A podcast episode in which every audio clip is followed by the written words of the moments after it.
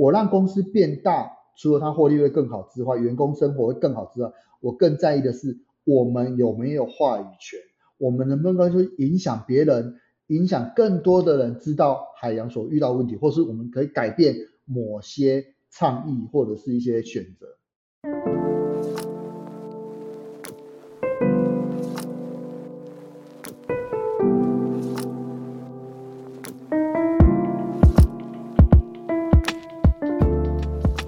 大家好，我是 AMA 台北摇篮计划的 Jasmine。我们今天创业成长学邀请的特别来宾是台湾潜水的创办人陈其恩。台湾潜水是一家以这个潜水体验作为服务的一个品牌。那近年来，我想三年前他们也得到全球 B Corp 的一个认证。那现在也是亚洲。做的最好的这个潜水体验学习的一个品牌。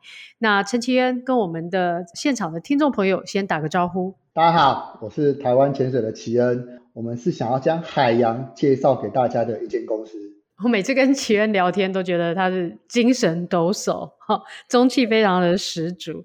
但奇恩，我记得我听过你说你的创业故事，如果我记得没错的话，你学的是经济，但你有一点点想要脱离，因为家里的事业本来就是跟海洋有关，倒是有一点想要叛离，但还是回头了，然后还是做了台湾潜水，也做得很好。可不可以跟我们讲一下你这个创业历程的这个始末？我在高中的时候就跟着我爸到各大的海边去工作。那时候我的想法就是，海边真的好无聊哦。我每天的工作就是看到一些阿伯，然后都在码头边工作，所以一个高中生的我实在是没办法接受这样的工作。所以我想说，我要好好念书。那我想要去做个保险啊，在银行上班啊。可是，就算我念了逢甲大学经济，我还是对海有一个很深的向往。我就去考了一个叫做潜水教练，这也是我大学中唯一考取的一张证照，潜水教练证照。然后对我来讲，我第一次教人家潜水，我带人家到恒春半岛的海里面，我觉得海是有趣的，而且这份工作还可以让我有一点点收入，所以我就从那时候开始啊，不然我做这个试试看好了，所以就一做就做到现在了。从二零零五年我成为潜水教练到现在。也已经十六七年左右了。嗯，所以我觉得好像还是那个兴趣或者内在的那个 calling 会告诉你说，你还是会回头去走这个的。不管你曾经可能觉得那不是我要的，但后来还是回来了这样子。好，那在我们准备跟奇恩的这个访谈之前，其实有请奇恩聊，就说这一路上面他在创业的路上有什么样的价值观或信仰啊？他讲了一句话。人生跟创业都是你自己的选择。你什么时候开始有这个体悟的？为什么？发生了什么事情让你有这个想法？这个我还记得，我那时候在开始有员工的时候，并不是一开始有员工，我一开始是个体户，就一个人在教人家潜水。我大概是二零一一年之后才开始有员工。可是那时候我的老婆就会跟我讲说：“干嘛那么累？你明明自己就可以教得来，你为什么要？”员工，然后越越养越多员工，从一个人的烦恼变大家的烦恼。我那时候其实也不懂，只是刚好我们就这么样就顺着过来。然后我一直也认为说，我老婆讲的对，我一个人其实就可以 cover 掉这件事情。可是后来我发现，我那时候做的决定其实是对的，因为如果那时候没有做这个决定，我到现在我不可能来这边跟大家分享我的故事，我还在那边教潜水。就是因为有了团队，我可以离开去做一些更好玩的事情，我不用每天被绑在海边，真的带人家下水，我才有办法赚到一点钱。借由创业，借由创立一个团队，而让我的人生有了选择更多的权利。嗯，我常常看到奇恩的这个社群平台里头分享的内容跟画面，我常常看到就是你牵着你太太还有帅鱼哦，这是你的第一个儿子。当然，最近上个月这个两个小公主也出生，双胞胎的女儿。我其实常常看到你们一家三口，其实在海边的照片，在海里面的照片是非常非常享受的。那你刚才又特别提到说，你觉得有了员工，事实上才能够把你的梦想放大，让你可以去追逐更多你想实现的事情。这听起来都是一个已经发生的成果，但要发生这些事情之前，它并不容易。所以你对于海洋的信念，你对于海洋的热爱这件事情，你怎么去影响到你的家人？因为要选择跟你这样的事业工作，它也不一定是一个这个社会上的一个主流的选项。就是说，你怎么影响你的太太、你的小朋友？甚至于是你怎么去影响这些愿意跟你从台湾四面八方，但是到垦丁，不管是教潜水或者是在做其他更多的拓展的服务的这些伙伴们，你是怎么样去影响他们的？其实我自己本身就是一个很特别的例子。我从一开始的海事工程，我是非常讨厌去海边的，到现在我非常热爱去海边。其实诚实一点讲，我是为了钱。而在潜水的，从一开始，那到后面是很单纯的喜欢待在海边而去潜水的。呃，怎么去影响我的小朋友？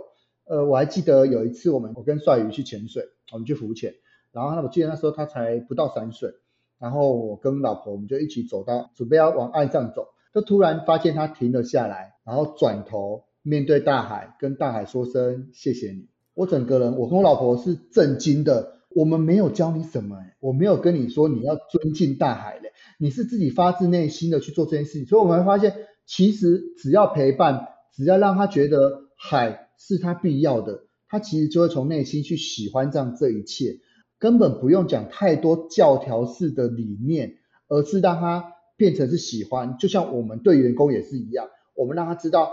海给了我们那么多，我们能做什么回馈给他？我相信就是让更多人去在意它，就是我们能够回馈的最好的做法。所以其实慢慢的同仁也能够接受我这样的论点，他开始知道自己靠什么赚钱，然后靠什么去回馈他。嗯，那如果回到你身上，海给你最大的回馈是什么？其实海给我最大的回馈就是我现在拥有的一切。我的老婆是我的学生，大海给我的，我的儿子。大海给我的，我现在拥有的所有的收入跟工作，大海给我的。所以如果没有大海，我应该没有现在所拥有的一切，更不可能在这边上 AMA 的 Podcast 是不可能的。我觉得，所以我才会说，我到底可以给他什么？因为他实在给我太多太多，我在大学时候完全想象不到的所有的一切。嗯嗯。好，这个每一次听奇恩聊天，跟他互动，他其实都一直是一个非常非常感恩的一个人啊。那我刚才在节目一开始的时候有提到，就是台湾潜水事实上也是台湾现在少数大概二十八家还是三十家可以得到 B Corp 认证的一家公司。特别是我觉得在台湾能够拿到 B Corp 认证，到目前为止，我想大家可以去看一下这些企业的规模都不特别大，但是它真的是追求一个社会影响。力，他在做的一件事情，不管是为了环境、为了员工，或为了解决一个他看到的社会问题。那三年前，奇恩你开始去申请 B Corp，是一个什么样的因缘际会？你怎么知道这个标准的？那过程当中，你又经历了什么样的事情，让你可以拿到 B Corp 的肯定？其实那时候我并不知道什么是 B Corp，我是去找了一个。会计公司叫嘉威会计，是 我跟了红卫聊了天，这也是台湾的 B Corp。洪卫就跟我说：“哎，奇恩，我觉得你们公司很符合 B Corp 的某几个取向，就对了。”他就拿了两本秘籍给我，就是介绍 B 型企业到底是什么。我看完之后，我就跟他说：“我要申请，要怎么做？”所以其实我们申请花了蛮多的时间，我大概花了一年，大概是八个月左右，嗯，我们才拿到这样的认证。嗯、那我觉得拿到 B 型企业的认证，其实对我的事业老实讲没有太大的帮助，但是这个决策的过程给我很大的帮助，因为我大概知道说原来好公司是什么样子。我常会讲说 B 型企业让我知道什么叫做好公司，AMA 让我知道什么叫做赚钱的好公司，所以这两个给我了完全不同的样貌。那我非常喜欢 B Corp 他们的呃评分表，因为它会让我知道，原来我在做一个决策的时候，我要注意哪几个面向。所以它对我现在来讲，就算我过去了三年，其实我每想说我要做一个新的战略或新的策略，其实我就是从这五大面向去考虑。简单来讲，就是对海好的事情我们就做，对海不好的事情我们就不做，然后透过这几个思考的策略就对了。嗯。嗯，好，那我问一下，因为这个整个 B Corp 的五大面向哦，对，我来回忆一下。第一个，它其实第一个是环境，好，那第二个，嗯、因为跟产业有关，所以是产业的供应链。那第三个其实是员工。那第四个，它还有一个公司的治理。对对对，我想知道，就是说，台湾潜水在认证 B Corp 的过程当中，这五个面向的分数评分，你们在哪一个领域上面是表现最优秀的？其实这五大评分，我觉得对。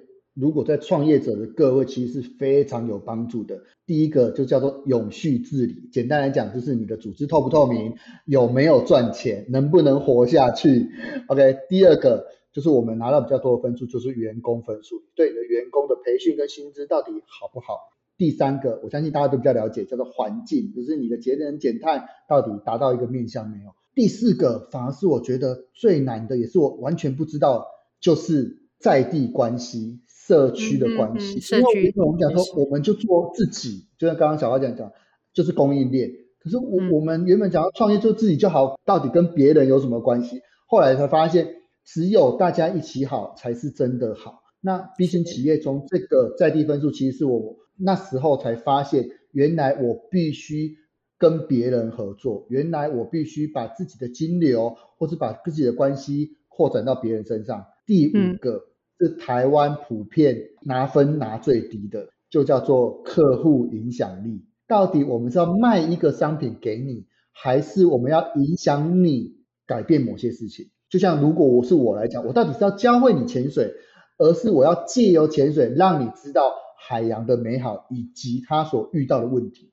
所以这个台湾人很会做产品，但台湾人不太会做品牌。我觉得第五个就是你到底想要借由你的商业体。去跟你的消费者讲什么事情？那这个是我因为知道 B 型企业，我才开始了解，原来我要去阐述这些内容哦。所以刚刚小花姐问我说：“啊，这三年我到底改变了什么？”我说：“其实 B 型企业让我这三年改变了很多在决策上面不一样的事情。”其实我觉得 B Corp 的标准跟推动啊，我觉得我自己其实多年前我也为我的前公司在 B Corp 上面给了一个评分，就是把那个网络上面下载它所有的标准，然后一一评分，评完分以后，虽然我平常自认为我参与的企业已经是一个良善的企业了，但我必须还是要诚实的。我们在很多的分数上面还是不及格的，它还有很大很大的进步空间。所以其实 B Corp 的指标对于事业的经营，我觉得是一个很好方向的一个参考跟一个标准，让你知道你可以把它实现到一个什么样的一个程度。那刚刚也在跟琦恩聊，今年是你们拿到 B Corp 认证的第三年了嘛？那这个国际的标准是每三年你必须要再回头 renew 一次，确保。你事实上一切都还是 on the track，还是在这个轨道上的，所以奇恩接下来还是会继续争取下一次的三年的 B Corp 的认证。嗯，绝对会的，因为我觉得这一次的认证，我们加强了很多原本我们不懂的事情。因为第一次认证一定是什么都不懂，只是为了把分数达到而已。可是在这一次的认证，有点像是我们要去补强这三年我们走过来的样子，所以你会变得让自己这间公司越来越好，而且。你会跟得上，到底外界人到底怎么去认定一间好公司？有人在帮你上课的那种感觉。我觉得我等于是请了一个顾问公司来教我怎么去做这件事情，但是那顾问费不是太贵。OK，好，但他其实是一个很很大的承诺，他可能是一个领导人，这个创办人很大的承诺，但是也必须要往下在公司里头整个推动跟展开来。OK，下一次的 B Corp，你自己真的最想要进步的面向是哪一个？其实我最想进步的面向就是刚刚讲的第四项，我们在恒春半岛，我们到底代表了什么？我记得苏小珍老师有跟我讲过，齐恩，你不能每次都是台湾潜水，你应该要想办法让附近的人因为你而变得更好，而不是每次件事情都是我们自己独揽下来做。那当然是第五个，我们到底要影响客人。到什么样程度？到底我们除了承诺自己会做好，我们能能不能让客人也承诺他们对海会变更好？只是因为消费了我们的商品而产生这样的改变。所以第五项客户影响力跟第四项的在地关系都是我们想要加强的部分。嗯社区跟客户关系的部分。嗯，OK，好，我们要稍微先休息一下，后续第二段我们要来跟奇恩聊聊。当然，我讲这两年台湾受疫情影响，那只要是观光体验、旅游相关的产业，都是首当其冲的受影响。台湾潜水到底是怎么面对跟走过的这两年的？我们休息一下，再回到现场。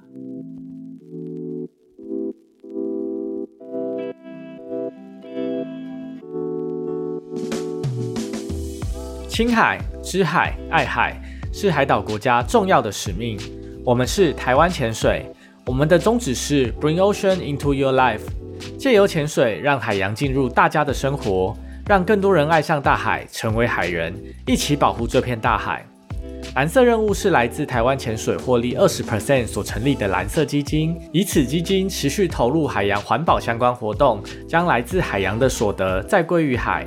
我们曾经做过的事情有海洋毕业典礼、海洋守护者、海洋巴士、海人世界、海漂电台、环台潜旅，善用专长做对海更好的事。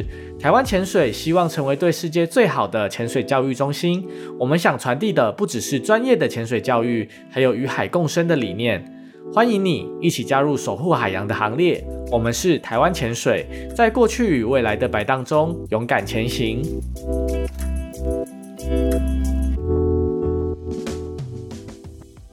好，谢谢台湾潜水创办人陈启恩加入今天的创业新生代创业成长学。第一段，奇恩跟我们分享了他是怎么样是重新回到海洋的怀抱，那也透过 B Corp 这样的一个全球的指标，更清楚知道自己在领导这个品牌的时候，想要把台湾潜水带到哪里去。那我们在最后的时候也刚提到，就是说这两年很扎扎实实的，全球都受这个 COVID-19 的影响啊。我们过去说台湾的观光旅游体验是非常好的，他们应该是产业上面的海景第一排，但是 COVID-19 来袭，真的就把海景第一排变成海啸第一排。那奇恩，我想知道在疫情前后。你们的这些客户的转变，过去大概是哪一些背景的消费者是非常支持台湾潜水的？那这两年来有没有做什么样的改变？呃，我们在疫情之前，我们公司有百分之六十五都是国外来的客人，所以因为我们公司叫台湾潜水嘛，他只要 Google 打台湾打大夫，一定都是我们家，所以我们很容易接受到一些外籍来的游客。所以，我们几乎都是服务全世界的客人为主。只要来到恒春，来到来到台湾，他就会来到找到我们。可是疫情之后，台湾的海洋真的很美。对，疫情之后，我们就只剩下纯台湾客人。然后原本我们其实是蛮蛮灰心的，哇，那怎么办？但疫情是在二零二零年发生的嘛？对，二零二零年年初。二零二零年是我们创业以来业绩最好的一年。怎么做到？因为那时候其实。疫情有了，可是其实呃很快就结束了，大概两三个月就警戒都差不多，然后大家就开始，这时候最大诱因就是台湾人不能出国，然后所有台湾人就留在台湾消费。那我相信旅游潜水绝对是一个很重要的一个选择，很很特别的一个选择，所以变成是很多台湾人就留在台湾，要找潜水相关的活动可以玩。那一年的业绩反而冲到我们历年来的最高。那今年呢？因为今年我觉得从五月到现在，特别夏天的季节，应该是你们的旺季。今年就真的蛮惨的。二零二一年五月开始到九月，几乎就是没没办法做。很多人说啊，你就几个月没办法做而已，有什么关系？如果你叫姜母鸭不做冬天看看，大概就是我们潜水业不做夏天的感觉。谁要夏天去吃姜母鸭？谁要冬天来潜水？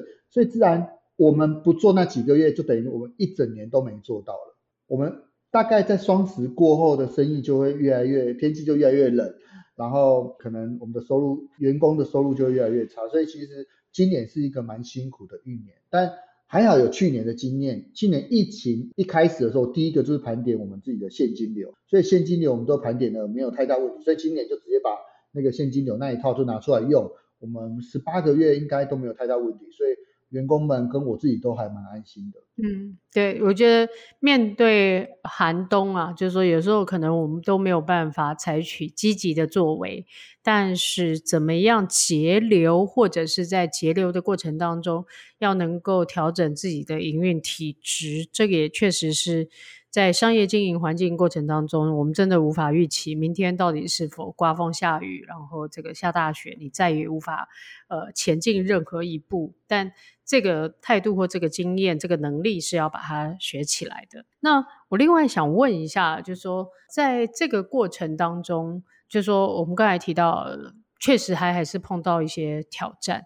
那你觉得你心目中的台湾潜水到未来的三到五年，你希望它发展成一个什么样的品牌？原本我们都以为我们在做一个专业的潜水公司。那我我必须承认，潜水这个项目对我来讲还是整个公司的获利引擎，就对。我们当然现在也开始做一些住宿，做一些一般的旅游，但我相信那个的比例都还不是太高。但我梦想中的台湾潜水，应该是要成为一间。海洋旅游的公司，我们要带给旅客的应该是全方面的服务的体验，而不是你来找我潜水，结果我让你潜水很开心，但是你吃的住的或交通你都觉得不太 OK。一旦我们想要让自己成为世界知名的品牌，我觉得整套的旅游的服务体验是必须要提供的。所以我们现在在努力的就是我怎么样去加强我一些弱项，就是一些其他的服务体验。嗯，我们想要成为、嗯。海洋旅游一个全方面的旅游公司，嗯，那如果可以去加强这个服务体验的，就是你现在说的自己觉得还是比较 weak 的地方，比较弱项。那除此之外呢，你会得到一些什么样的资源去协助你去面对这些事情？什么样的资源是你所需要的？因为我们在潜水业这个项目来讲，我们应该是。业界的数一数二的代表性的公司，那但是我们一跳出了潜水业，我们把自己放在旅游业，那我们就是一个什么都没有的公司。住宿我们也刚不，我们也不太懂，旅游一些要注意的细节我们也不太懂，所以这些不管是餐饮还是交通还是住宿，其实都是我们相关的弱项。可是这个对于我们想要扩大我们的影响力，确实很重要。因为会来潜水的是小众，但是会来旅游的绝对是大众。如果我们想要影响更多人爱上海洋，那扩大我的影响力，扩大我产品的品相，绝对是必经的一条路，而不是我只做值做赚钱的东西，但是我却不做量以及做整个广泛的去经营我整间公司。所以，我们接下来的努力的目标就是做我们相对不懂的一些事情。嗯，就要走出舒适圈，去探索其他的一个可能，这样子。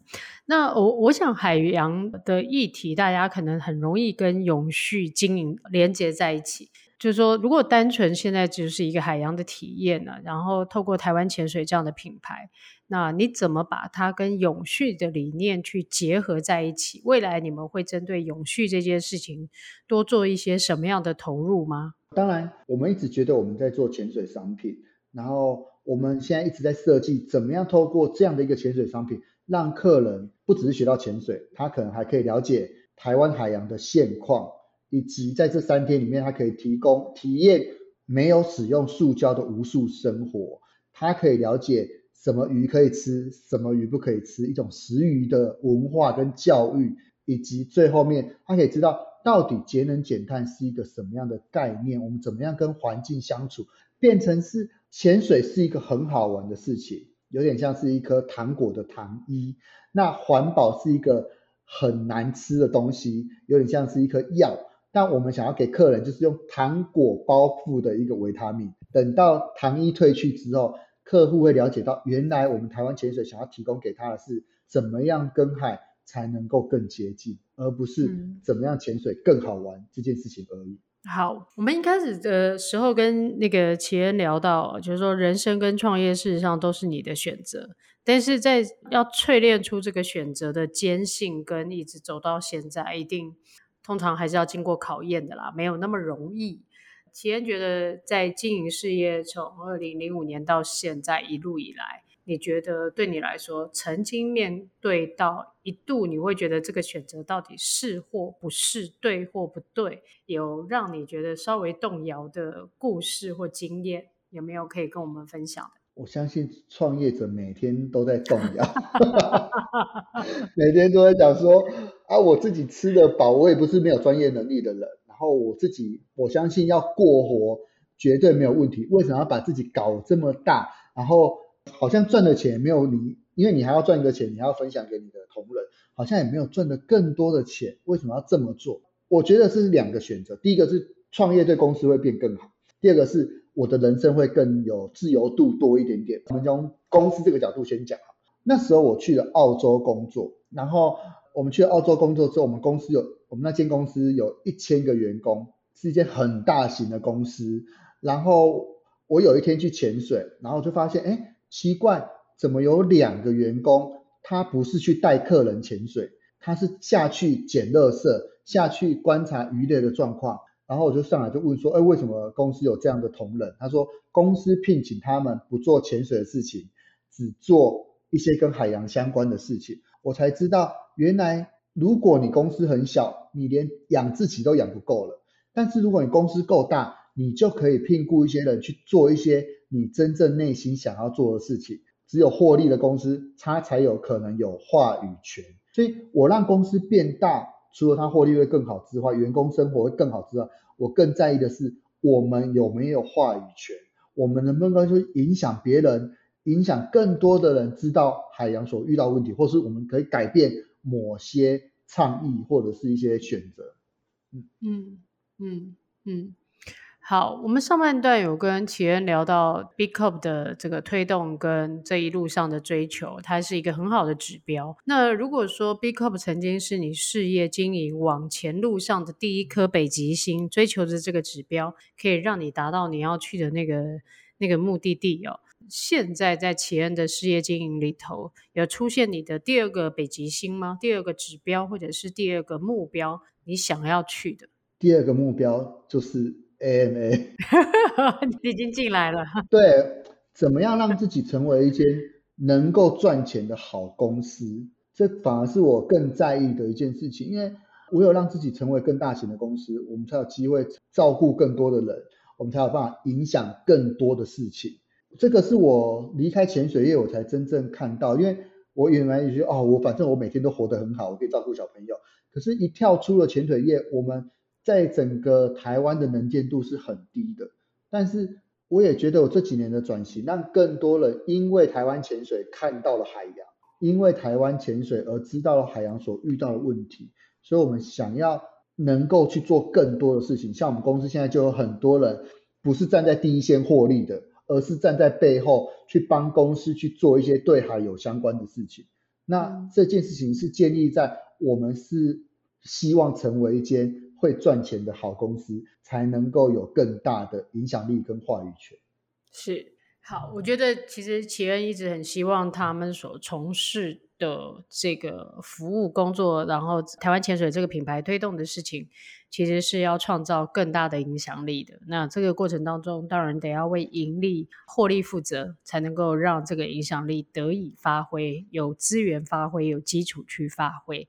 那我想最后一件事情，还是要请齐恩跟我们创业新生代、创业成长学的朋友们一些建议，关于你创业路上面的，你可以跟帮彼此打气，或者是鼓励大家的这个一些分享。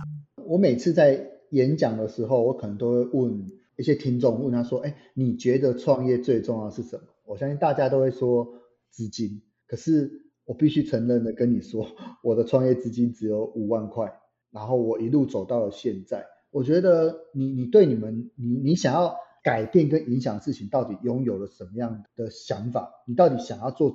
为什么想要做这件事情？我相信，如果你想要解决的这件事问题是够大的。然后也够有难度的，然后也跟你自己有很大的关系的。